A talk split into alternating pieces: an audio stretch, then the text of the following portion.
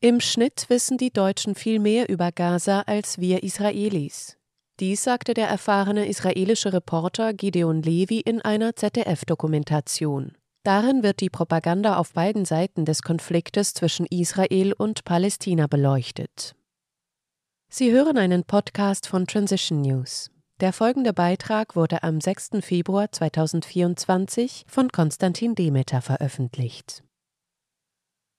Hin und wieder findet man auch in den Mainstream-Medien Berichte, die sich zumindest teilweise von der gängigen Propaganda abheben. Das trifft zum Beispiel auf eine Reportage des ZDF Auslandsjournal von letztem Sonntag zu. Propaganda in Nahost, die Verdrehung der Wirklichkeit, so der Titel. Der Sender beleuchtet darin die Berichterstattung auf beiden Seiten des Konfliktes, aus Israel und aus Gaza. Zu Beginn geht es darum, dass die israelischen Nachrichten selektiv über den Konflikt im Gazastreifen berichten. Israelische Medien würden sich auf die Aktionen der israelischen Soldaten konzentrieren, während sie das Leiden der Palästinenser ignorieren. Dazu äußert sich der Journalist der israelischen Zeitung Haaretz, Gideon Levi, der laut dem ZDF einer der erfahrensten Reporter in Israel ist, wie folgt. Israelisches Fernsehen und Zeitungen berichten 24 Stunden, sieben Tage die Woche ausschließlich über den Krieg.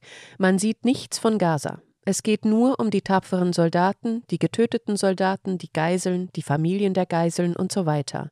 Nichts über Gaza. Im Schnitt wissen die Deutschen in einem kleinen Dorf in Bayern viel mehr über Gaza als wir Israelis, die nur eine Stunde von Gaza entfernt leben und die verantwortlich sind für das, was in Gaza passiert.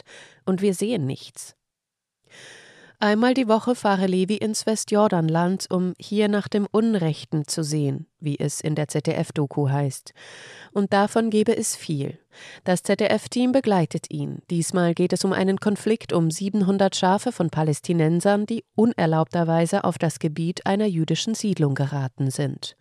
Die israelische Polizei habe die Tiere festgesetzt und verlange nun im Auftrag der Siedlerverwaltung umgerechnet fast 40.000 Euro von den mittellosen palästinensischen Schäfern. Sonst würden die Tiere beschlagnahmt. Levi ordnet ein. Wir kennen alle die Wahrheit. Es geht nur um eine andere Art und Weise, die Schäfer zu tyrannisieren, damit sie das Land verlassen. Im Schatten des Krieges in Gaza unternehmen die israelischen Siedler enorme Anstrengungen, um die Realität zu verändern, solange niemand zuschaut. Schließlich zahlten jüdische Menschenrechtsaktivisten die verlangte Summe, um die Schafe auszulösen. Das ZDF kommentiert, aber selbst von dieser menschlichen Geste zwischen Feinden erfuhren nur ein paar Leser eines einzelnen Journalisten. Dieser Journalist stellt fest, es gibt ein Thema, das die israelischen Medien seit Jahren nicht behandeln, und das auch noch freiwillig, und das ist die israelische Besatzung. Levi zufolge ist diese Berichterstattung Ausdruck eines geringen Interesses der israelischen Öffentlichkeit am Leid der Palästinenser und einer mangelnden journalistischen Integrität. Er sieht darin ein kommerzielles Kalkül. Journalisten wie er, die mit ihren Berichten dagegenhalten, würden als Verrückte oder als Verräter gebrandmarkt, fügt er hinzu. Auch die Medienberichterstattung im Gazastreifen ist dem ZDF zufolge unausgewogen. Eine freie Presse gebe es in der Enklave nicht und Al Jazeera berichte einseitig bis unverhohlen als Propagandist der Hamas. Der palästinensische Meinungsforscher Khalil Shikaki stellt fest, dass die große Mehrheit der Palästinenser die Videos der Hamas-Gräueltaten am 7. Oktober nicht gesehen haben. Im Interview relativieren oder bestreiten einige Palästinenser denn auch diese Taten. Gemäß dem ZDF ist das ein weit verbreitetes Urteil, obwohl die Beweise erdrückend sind. Hier kommt das ZDF leider nicht aus seiner eigenen Propagandablase heraus. Denn tatsächlich hat sich so manche Behauptung, wie zum Beispiel die, dass die Kämpfer Babys enthauptet hätten, als israelische Propaganda erwiesen. Der Sender hätte auch erwähnen müssen, dass ein großer Teil der beim Hamas-Angriff umgekommenen Israelis keine Zivilisten, sondern Sicherheitskräfte waren.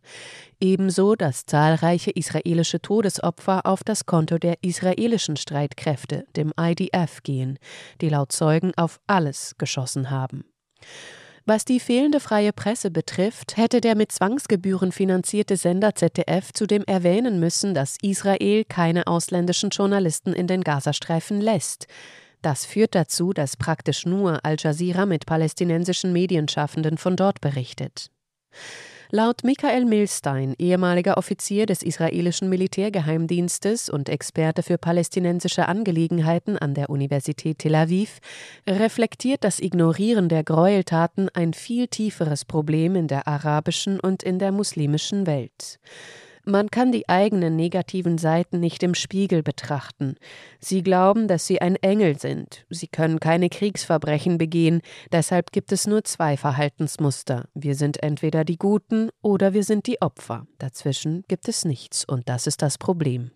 Dem müsste man hinzufügen, dass dies keineswegs ein spezifisch arabisches und muslimisches Verhaltensmuster ist, sondern beispielsweise auch auf Israel und die USA zutrifft. Der freie Journalist Ben Lindfield erklärt gegenüber dem ZDF, die Medien auf beiden Seiten spielen eine negative Rolle. Anstatt die Menschlichkeit der anderen Seite zu betrachten, entmenschlichen sie die andere Seite. Die größte Verantwortung liegt nach Auffassung von Gideon Levi bei Israel. Die israelischen Medien haben den Ruf einer freien und demokratischen Presse, was bei den palästinensischen nicht der Fall ist. Sie sind nicht so frei wie unsere Medien, deshalb ist unsere Verantwortung so viel größer.